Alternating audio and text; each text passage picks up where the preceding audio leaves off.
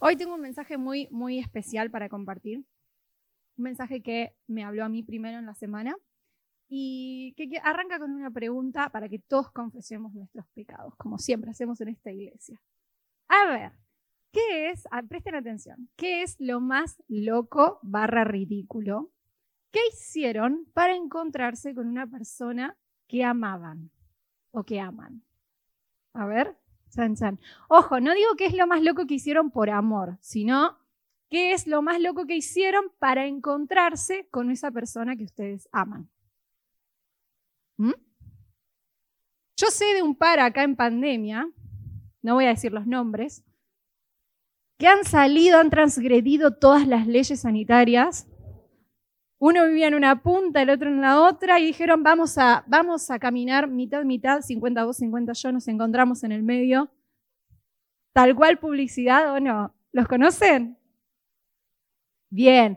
Hay otra, hay otra. De pandemia hay muchas. Otra chica que no voy a decir quién es, pero ustedes saben que tiene un bebé desde hace muy poquito y que es mi hermana. Se la rejugó y para ver a mi mamá en plena pandemia, se tomó, un, o sea, se sumó a un viaje medio clandestino ahí eh, para ir a Bragado a la noche, tipo 12 de la noche, porque viste que de día no podías hacer mucho, entonces 12 de la noche, infragante ahí, tipo misión imposible.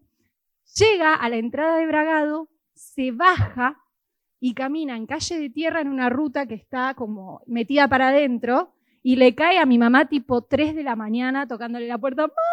No, no, no. Ni mi mamá así, Imagínense, después de no verla, no sé, durante tres meses, eh, Flor hizo eso, solamente Flor podría ser. Eso yo esperé pacientemente al Señor, pacientemente que se levantara toda la cuarentena para viajar y ver a mi mamá. Pero Flor no, Flor transgredió todas las leyes también, toda la clandestinidad de ese momento y se jugó para ir a ver a mamá. Ahora, yo también hice de las mías ridículas. ¿Alguien quiere confesar alguna? Yo abro, ¿eh? A ver. No, son, tímidos. Cuando yo tenía 16 y estaba recién empezando a conocer a Uli, les voy a contar acá. Ay, no sé, estoy, esto es muy vergonzoso. Me dije, lo tengo que ver, lo tengo que ver. Era de Chivilcoy, yo he bragado. Y había un cumpleaños de 15. O sea, éramos re chiquititos. Pero yo no estaba invitada y él sí. Entonces digo, ¿cómo puedo hacer para verlo? Y resulta que, el DJ de ese cumpleaños era mi amigo. Entonces yo me acerqué una semana antes y le dije, Mariano, llamo Mariano, ¿no necesitas un asistente?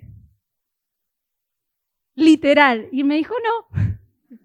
Entonces le tuve que confesar, es que Resulta que en el cumpleaños del sábado que viene va a haber un chico que a mí me gusta y yo lo quiero ver y no estoy invitada, ¿no puedo ser tu asistente? Y me dice, ah, sí, sí es por eso, sí.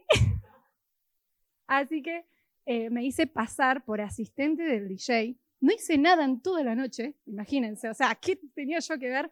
Tenía una remera que decía DJ Mares. Mares, si estás escuchando esto, bueno, eh, DJ Mares, todo reluqueada como asistente del DJ, pero era solo para ver a Uli. Así que pude disfrutar de estar, de verlo de lejos, aunque sea, decirle, hola, ¿cómo estás? ¿Viste que sí? Y el Ulises como, ¿qué hace acá? ¿Quién la invitó? Pero bueno, la cuestión es, todos hemos hecho cosas locas, cosas ridículas por, eh, por encontrarnos con las personas que queremos, ¿no? Con amigos, ya sea tu novio, eh, con tu mamá, con tu papá, con tus tíos, no sé, con quien, las personas que vos decís, tengo que verla, quiero pasar tiempo con ella, y se complica. Y pensaba en esto también porque Dios en la Biblia nos muestra muchas veces, en muchos relatos, muchas historias, todos sus intentos por acercarse a nosotros, ¿no? Él hizo de todo, desde el Antiguo Testamento de Génesis, Apocalipsis, hizo de todo para acercarse a cada uno de nosotros, a mostrarnos que Él quería relacionarse con nosotros y que nos amaba. Amén. Entonces, si bien uno podría decir, o siempre dice, y esto es verdad, que el amor o la esencia del amor de Dios se resume en Juan 3, 16, ¿viste? Lo sabemos todos de memoria. Si bien la esencia de lo que Dios hizo por amor se resume en haber enviado a Jesús, en haber entregado a su Hijo por todos nosotros, hay otras historias de encuentros en la Biblia que son súper especiales. Y hoy quiero hablarles de uno de esos encuentros que a mí personalmente me voló la cabeza y que creo que nos deja un montón de enseñanza para nosotros. ¿Qué significa entregar, eh, perdón, encontrarte con Jesús?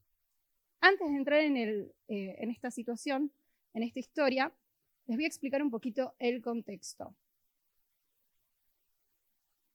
Samaria y Judea o Judá eran dos naciones que estaban enemistadas durante siglos. La mayoría de los que saben un poquito de la Biblia saben que Salomón, el rey Salomón, vivió en el año 1000 antes de Cristo aproximadamente, y que cuando él muere, el reino entra en una guerra civil y se divide en dos. El reino del norte, Israel, y el reino del sur, del sur Judá. ¿Sí? ¿Me siguen? Bien, el reino del norte es un reino que se convirtió gradualmente en un reino idólatra. Un reino en el que las leyes de Dios, las leyes que Dios había enviado a través de Moisés, no se cumplieron. Ese pueblo que estaba ahí en la zona del norte, en Israel, se fue alejando gradualmente de la presencia de Dios y de las leyes de Dios. Mientras que el sur, el reino de Judá, sí siguió o conservó al menos durante un gran tiempo las leyes de Dios, los preceptos de Dios, y se mantuvo fiel, podríamos decir, a lo que Dios establecía. Ahora, estos dos pueblos eran como River Boca. Eran, no sé, brasileños y argentinos en el Mundial. ¿O no? Así. Terrible. Se odiaban, no se podían ni ver. Tanto era este, esta pica que existía entre ellos, que si vos querías ir del sur del territorio de Israel, del sur de Judá al norte de Israel, tenías que rodear Samaria. O sea, vos lo, tenías que atravesar, pero en realidad podías rodearlo, preferías rodearlo para no cruzarte, no verle la cara a ningún samaritano. Y a lo largo de la historia de estos siglos que yo les cuento, que son estos mil años que van desde el reinado de Salomón hasta la llegada de Jesús, que es en el año más o menos 30 después de Cristo, sucede que este pueblo, que este estos samaritanos, se empecinan tanto, tanto con el pueblo de Dios, que incluso frenan proyectos que venían de Dios. Por ejemplo, durante la época de Esdras y de Nehemías, cuando se quiere reconstruir el templo de Jerusalén, los samaritanos son los que se oponen. Y son, se oponen feo, tipo de querer eh, matar a aquellos que estaban reconstruyendo las murallas, de robarles las armas, de sabotear todos sus planes. Entonces, samaritanos y judíos no se llevaban muy bien. Tanto es así que en la época de Jesús, y creo que Uli me decía que lo había mencionado hace poco, era muy común un insulto muy, muy fuerte que te dijeran samaritano endemoniado. Y a Jesús le llamaron así, samaritano endemoniado. Pueden chequearlo en Juan 8:48, pero yo no lo podía creer. Dije, a ver, voy a mirar dónde está esto. Juan 8:48, Jesús es llamado así.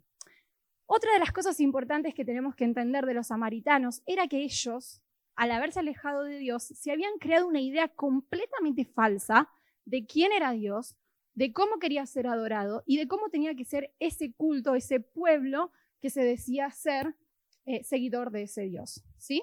¿Me siguen hasta acá? Entonces, en este contexto, mil años después de que arranca el conflicto, sucede un encuentro maravilloso. Un encuentro que tiene el potencial de quebrar mil años de peleas, mil años de enemistad. Hay una mujer que se levanta una mañana, una mujer que vive en Samaria, en Sicar, que como parte de su rutina tiene que salir a buscar agua. En esa época, eh, por más que el Imperio Romano fuera muy tecnológico, no existían las canillas, no había, había algún que otro acueducto, pero no existía el agua de red como tenemos nosotros, así que sí o sí tenían que salir con diferentes eh, recipientes a buscar agua, ya sea un pozo de agua que estuviera dentro de la ciudad o fuera de la ciudad. Ahora, esta mujer, samaritana, se levanta esa mañana y dice, tengo que ir a buscar agua como todos los días. Agarra sus cosas, y dice, no voy a ir al pozo que está en el centro de la ciudad, voy a ir más lejos. Sale de la ciudad y en pleno nada, en pleno de la nada, en el medio de la nada, hay un pozo de agua al que ella va a sacar el agua que necesita. Del otro lado de la historia encontramos a Jesús, que viene viajando desde Judea, o sea, desde el sur a Galilea, al norte, y tiene que rodear Samaria, pero algo le dice, y nosotros sabemos que es el Espíritu Santo, que tiene que atravesar Samaria, que no la tiene que rodear. Entonces Jesús atraviesa Samaria y cuando llega a este lugar, a Sicar, decide frenar en el pozo. La Biblia dice que él estaba cansado del camino, que, que quería descansar un ratito y se ubicó ahí en el pozo. En ese momento es que llega la mujer samaritana. Y se produce este encuentro que está en Juan 4, así que si tienen ahí sus Biblias, sus explicaciones, acompáñenme porque vamos a leer bastante. Juan 4, vamos a leer del 8 al 30. Y la cara de todos, vamos a estar leyendo hasta el lunes. no, vamos a hacerlo dinámico, pero quiero que me sigan ustedes con sus aplicaciones. ¿Lo tienen? ¿Sí? Sí, sí, por allá, fila 3, 4. Ahí, más. Bien. Bien, del 8. El 8 dice que los discípulos se habían ido al pueblo a comprar comida, o sea que Jesús se quedó solo ahí en el pozo.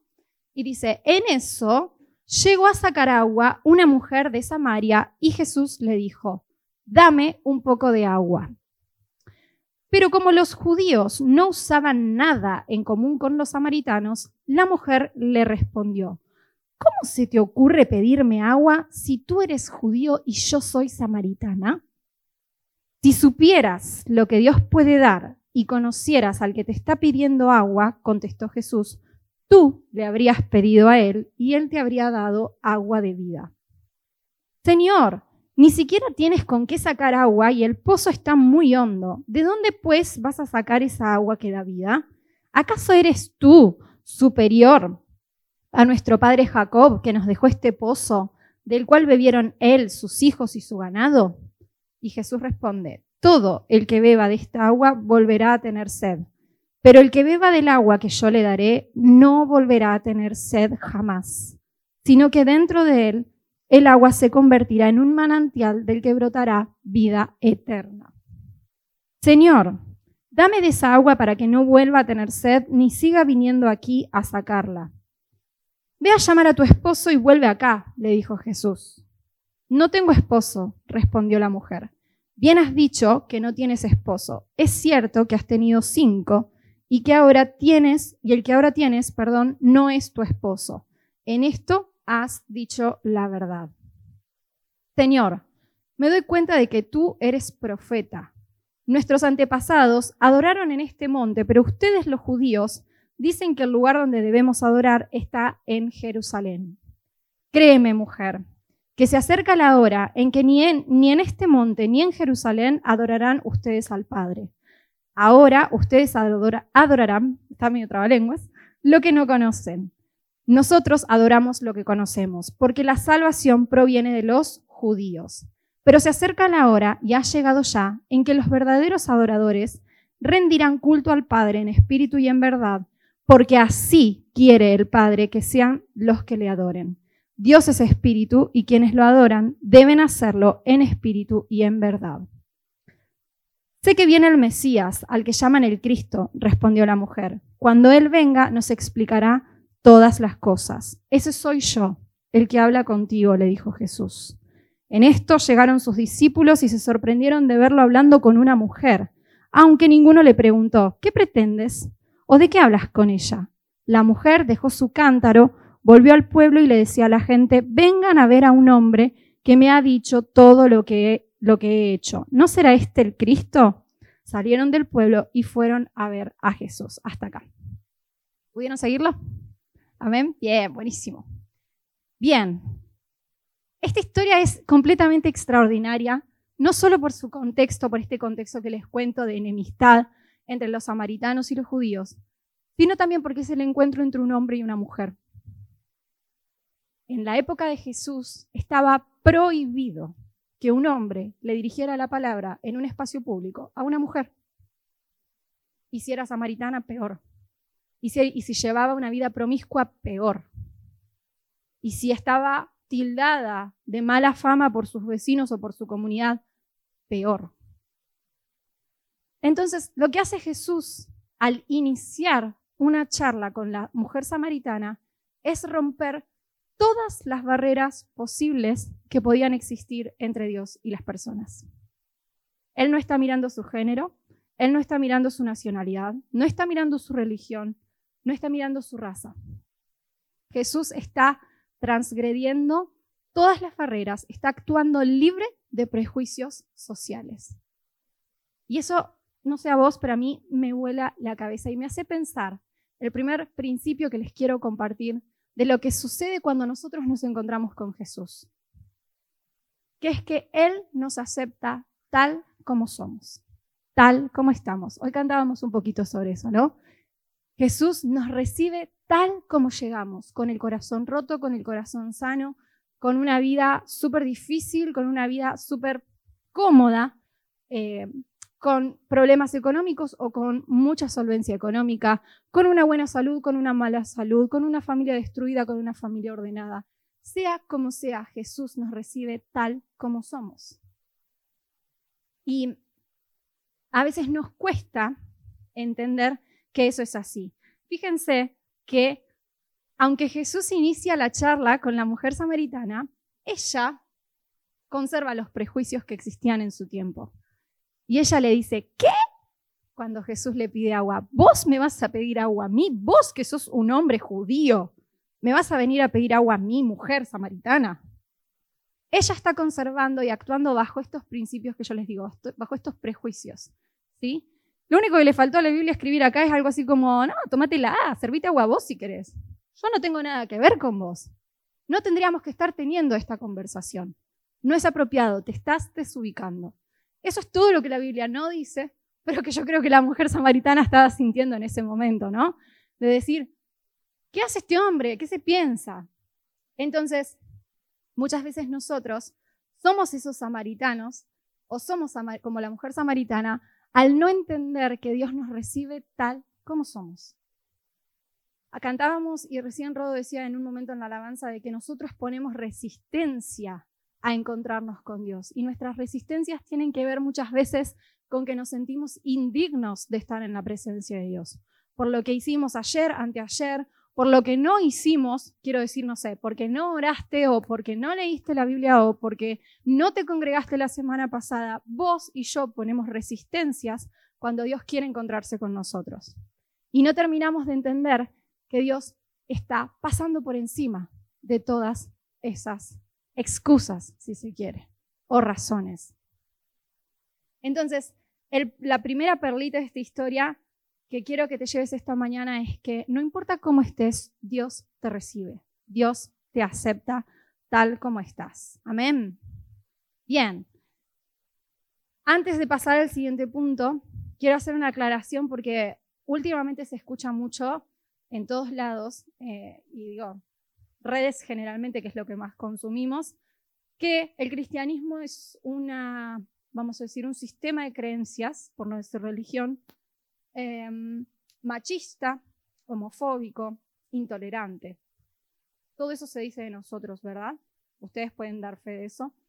Y la verdad es que Jesús en esta historia desmiente todas esas cosas.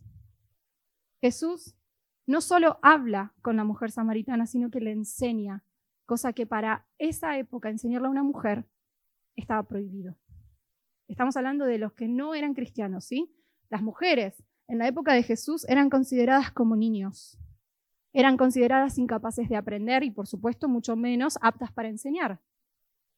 Jesús lo que hace acá es hablarle a una mujer samaritana, enseñarle un principio de adoración fuertísimo que lo vamos a ver ahora más adelante. Pero además de eso, saliéndonos de esta historia, Jesús tocaba a los leprosos, tocaba a los impuros, Jesús comía con los pecadores, Jesús dejó que una prostituta le lavara los pies. Y eso de ninguna manera habla de un sistema de creencias que es machista, ni homofóbico, ni intolerante. Y esas son cosas que nosotros tenemos que aprender de, porque es importante conocer qué piensa y cómo siente el Dios al que nosotros adoramos. Él es un Dios que ama sin importar la condición en la que te encuentres. Amén. ¿Te anima esto? Bien, buenísimo. Bueno, entonces Jesús sigue charlando con la mujer samaritana, como nosotros estuvimos viendo, y ahora viene la segunda parte del combo de lo que, de lo que Jesús está diciendo, que es lo siguiente. Cada vez que vos y yo nos encontremos con Jesús, va a haber un abrazo, va a haber aceptación, va a haber perdón, va a haber amor, pero también va a haber confrontación con el estilo de vida que llevas y va a haber corrección en amor.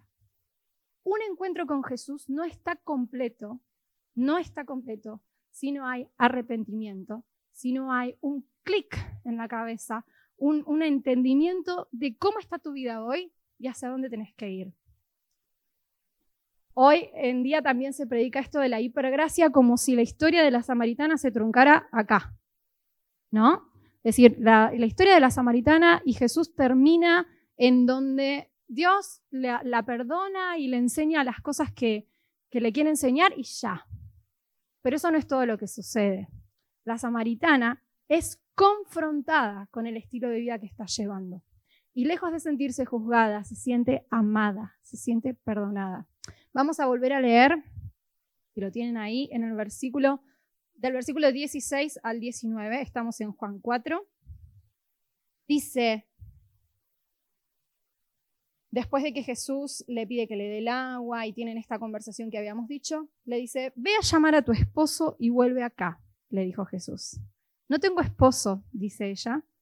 Bien, bien has dicho, que no tienes esposo. Es cierto que has tenido cinco y el que ahora tienes no es tu esposo. En esto has dicho la verdad. Y me quedo con esta última parte. Dice, Señor, me doy cuenta de que tú eres profeta. Jesús utiliza la palabra de conocimiento y le dice a la mujer todo lo que ella estaba viviendo, ¿no? la circunstancia en la que ella se encontraba. Y después de hacerlo, sucede algo zarpado. La samaritana deja de cuestionar a quién tiene al frente, porque hasta ese momento lo ve como un judío un tanto desconfiado, un poco rarito, y le dice, vos sos profeta. Vos estás tirándome la posta, vos me estás diciendo realmente, estás viendo realmente quién yo soy. Y aún así estás hablando conmigo. Y aún así me estás enseñando y estás teniéndome en cuenta. ¿Pueden ver lo loco que es esto? Cómo, Jesús está rompiendo todos los esquemas. Y este pedacito de la historia nos revela otra parte re importante del amor de Dios. El amor de Dios no es un amor que solo te abraza, sino que es un amor que también te corrige, que te hace vulnerable, que te invita a vivir de una manera diferente. Hebreos 12, del 6 al 7 dice, porque Dios corrige y disciplina a todo el que ama y considera a su hijo, y considera a su hijo. Si ahora ustedes están sufriendo es porque Dios los ama y los corrige como si fueran sus hijos, porque no hay un padre que no corrija a su hijo. Amén. Ah, me encanta que todos dicen amén a esta parte. ¿Eh? Amén, amén. Eh, Parece increíble, yo cada vez que leo este tipo de historias en la Biblia me confronto con todo lo que escucho diariamente acerca de, eh, la crianza de hijos o de, incluso en la escuela, en mi ámbito, en la educación, de cómo se debe tratar a los alumnos, cómo se debe mantener el orden en el aula. Y la verdad es que hoy en día la disciplina está mal vista. Que vos corrijas está mal visto. Y mm, yo no les quiero explicar lo caótico que es la escuela en la que estoy, porque no corrigen. No corrigen. Si el alumno se levanta con ganas de tirarle al otro con la manzana de la vianda, ah, pobrecito, déjalo hacerlo total. Está bien, tiene que expresar sus emociones. Tenemos que respetar que exprese sus emociones revoleando manzanas. ¿Qué? O sea, para mí es totalmente incoherente. Ese es uno de los ejemplos. Pero así hay un montón. Hay un desprecio por la, por la corrección y no se entiende de que es una parte vital del amor. El amor no te dice lo que vos querés escuchar, el amor te dice lo que necesitas escuchar. Y lo que hizo Jesús con la samaritana fue eso, le dijo, vos necesitas saber que yo te amo, pero que esto, este estilo de vida que llevas, no está bien, no te hace bien, no es agradable. Y además, agarrándose de esta idolatría que existían los samaritanos, como yo les contaba, que ellos se habían hecho una imagen medio rara de quién era Dios y de cómo había que adorarlo, Jesús le dice, dame agua. Vemos esa escena en la que dice, dame un poco de agua. Ella le dice, ¿qué? Y, ella, eh, y ahí Jesús le dice, yo doy agua que da vida. Si vos entendieras quién soy yo, te desesperarías por pedirme agua, porque sabrías que este agua que yo te puedo dar no es para saciarte momentáneamente, sino para saciarte eternamente. Amén. Y esto tiene que ver con otras cosas que nosotros decidimos que van a llenar nuestra vida.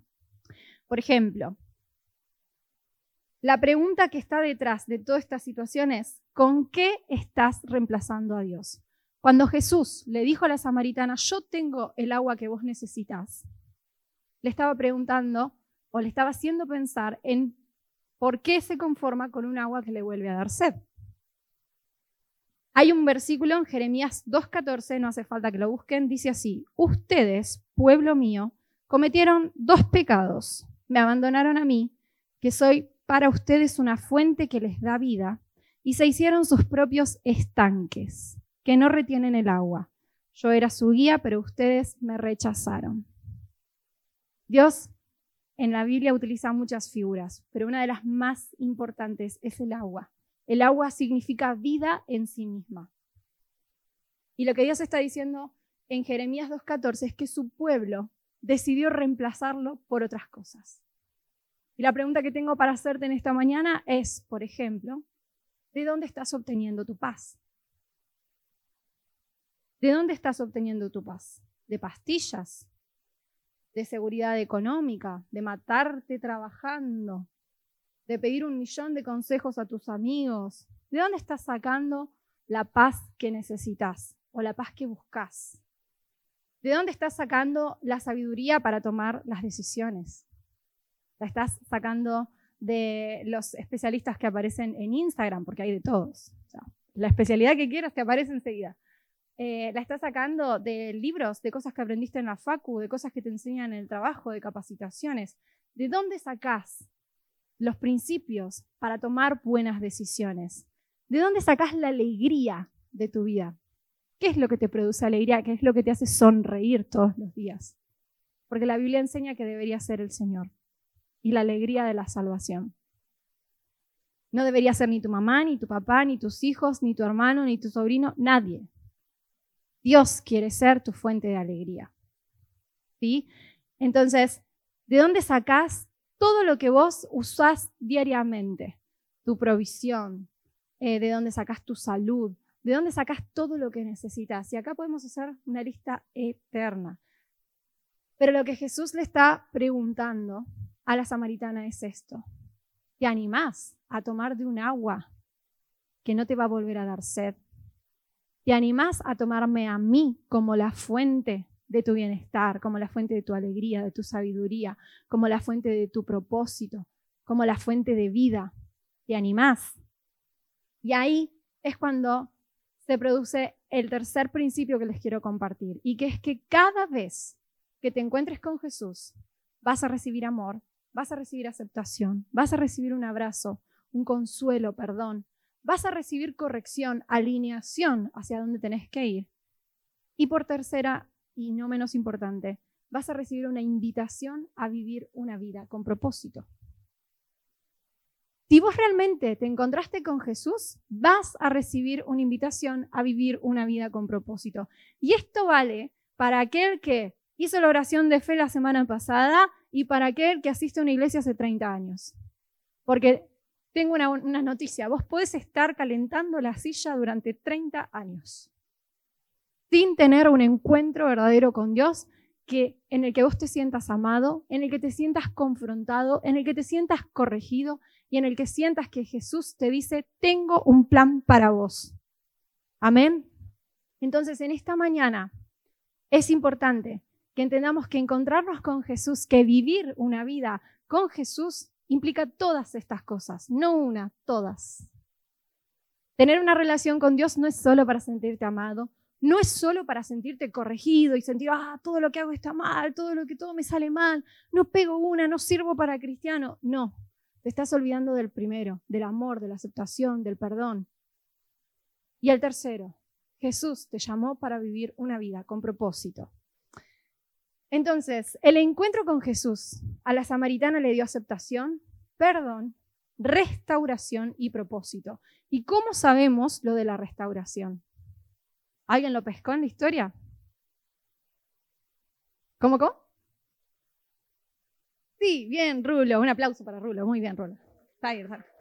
Bien, exacto, exacto. Cuando vos en esa época llevabas un estilo de vida tan criticado, más o menos como si fueras un leproso, vos no podías compartir con el resto de la comunidad.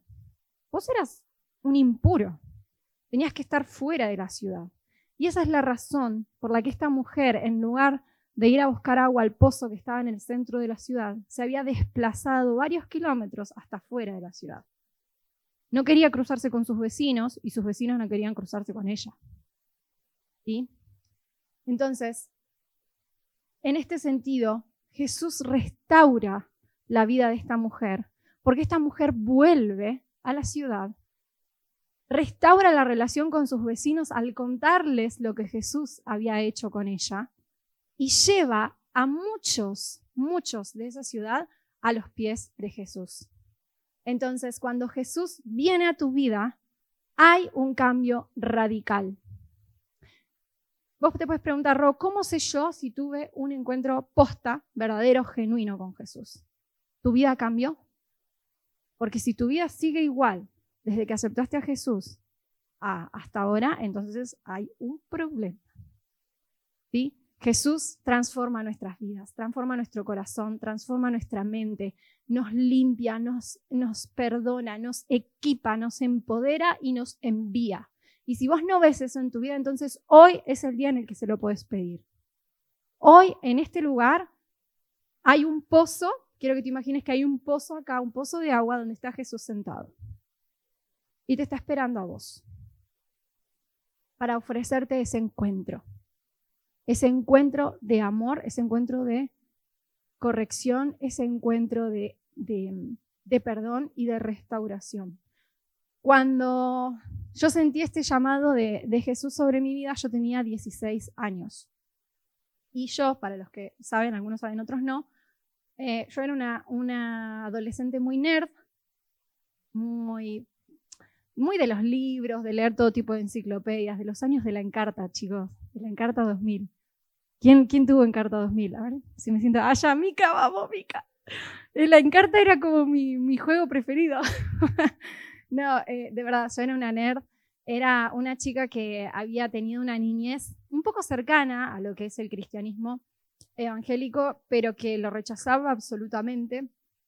Creía que la iglesia era una institución em, que simplemente tenía el propósito de lavarle la cabeza a la gente, que era una institución corrupta, eh, una institución que no tenía ningún propósito más que obstaculizar todo lo que sí se podía hacer para mejorar la calidad de vida de las personas. Entonces yo eh, tenía también junto a esto un corazón que se preocupaba mucho por marcar la diferencia, ¿no? No, no sé ustedes si alguna vez lo sintieron de decir, yo quiero hacer algo distinto con mi vida. Yo quiero poder ayudar a las personas. Yo quiero ver eh, o colaborar en la construcción de un mundo mejor. Así de, idealista sonaba.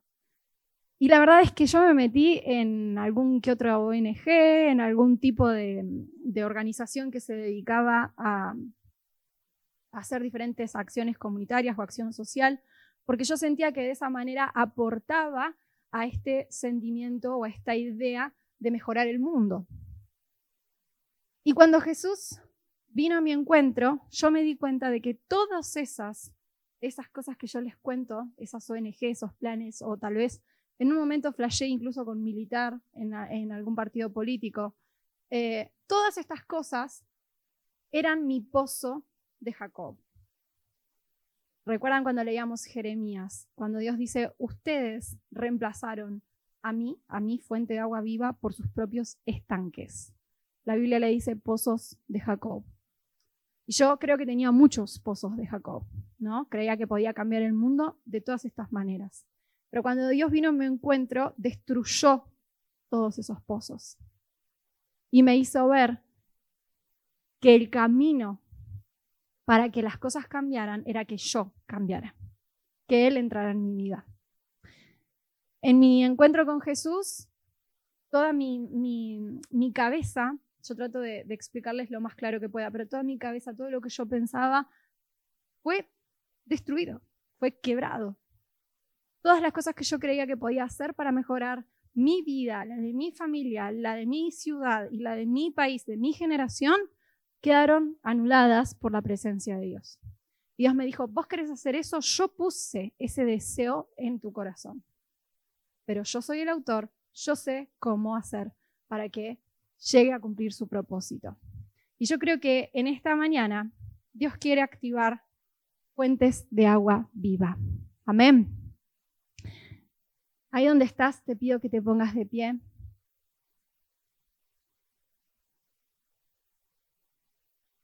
Quiero que cierres tus ojos y, que trates de seguir esto que mm, vamos, que, que te voy a contar en este momento.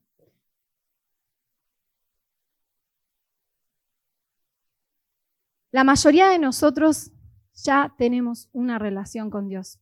Amén. La mayoría de nosotros lo ama con todo nuestro corazón y entiende que nadie, nadie hizo más esfuerzo para encontrarse con nosotros que Dios. Nadie recorrió tantas distancias, nadie saltó tantos muros, nadie derribó tantas mentiras, nadie, absolutamente nadie, te ama tanto como te ama Dios. Yo quiero que empieces a recordar ese momento en el que vos tuviste ese pozo, como la samaritana, donde estuviste ahí sacando agua de un pozo que era re profundo, con todas tus fuerzas, con el calor del mediodía, con el peso de todo lo que tenías que hacer en tu casa, vos te acercaste a ese pozo de agua y ahí estaba Jesús. Ahí estaba Él, mirándote mientras vos te esforzabas, conociendo tu corazón, conociendo tu pasado, conociendo tu realidad, conociendo quién sos. Y en ese momento Jesús te mira a los ojos y te dice, dame un poco de agua. Hijo mío, dame tu atención. Dame tu atención. Y Jesús atraviesa y cruza todos tus prejuicios, que vos te sientas sucio o sucia, que vos te sientas indigno, que vos te sientas triste, te sientas cansado, que vos hayas hecho lo peor que te puedes imaginar, que vos, hayas, sido incluso, no sé, un, un delincuente, que vos hayas sido una persona que maltrató tanto a su familia o a sus amigos, que se comportó mal en su trabajo, que no fue honesta. Jesús atraviesa todas esas barreras que vos tenés en tu corazón y te dice, dame un poco de agua. Y cuando te mira, no te está condenando, no te está juzgando, te está diciendo que te ama y que no le importa la condición en la que estás, Él te ama y quiere relacionarse con vos.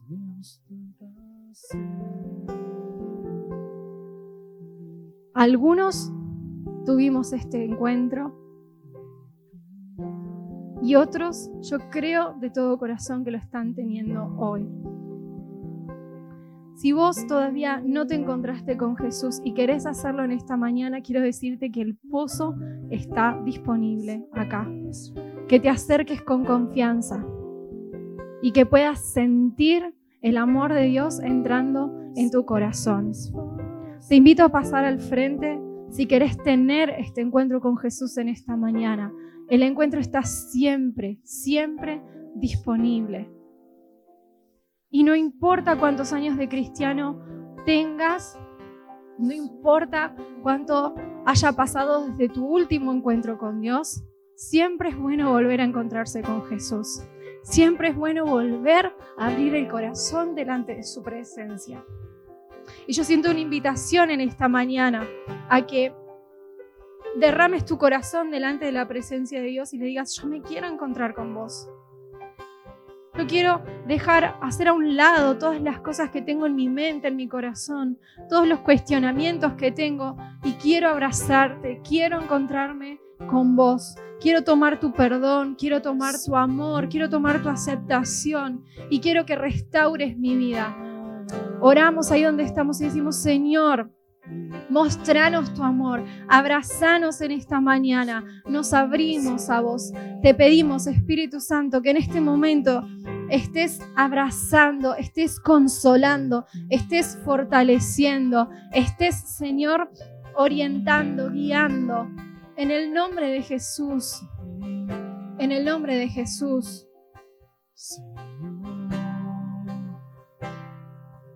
¿Cuántos en esta mañana van a tomar del agua que no vuelve a dar sed? Del agua que no vuelve a dar sed. El versículo 14 dice, el que beba del agua que yo le daré no volverá a tener sed jamás, sino que dentro de él esa agua se convertirá en un, manantial del que brotará vida eterna. ¿Cuántas veces te faltó paz? No más ¿Cuántas veces te faltó sabiduría? No más. ¿Cuántas veces te faltó confianza, seguridad? No más. El Espíritu Santo hoy entra en esta mañana en tu mente, en tu corazón, en tu cuerpo y se transforma en un manantial del que brota vida eterna. Amén. Amén, iglesia. Orá ahí donde estás y decirle, Señor, yo quiero esa agua, yo quiero esa agua que no vuelve a dar sed. Yo quiero ese agua de vida eterna brotando de mi interior, brotando de mi interior, sanando, limpiando, restaurando, fortaleciendo, empoderando, Señor.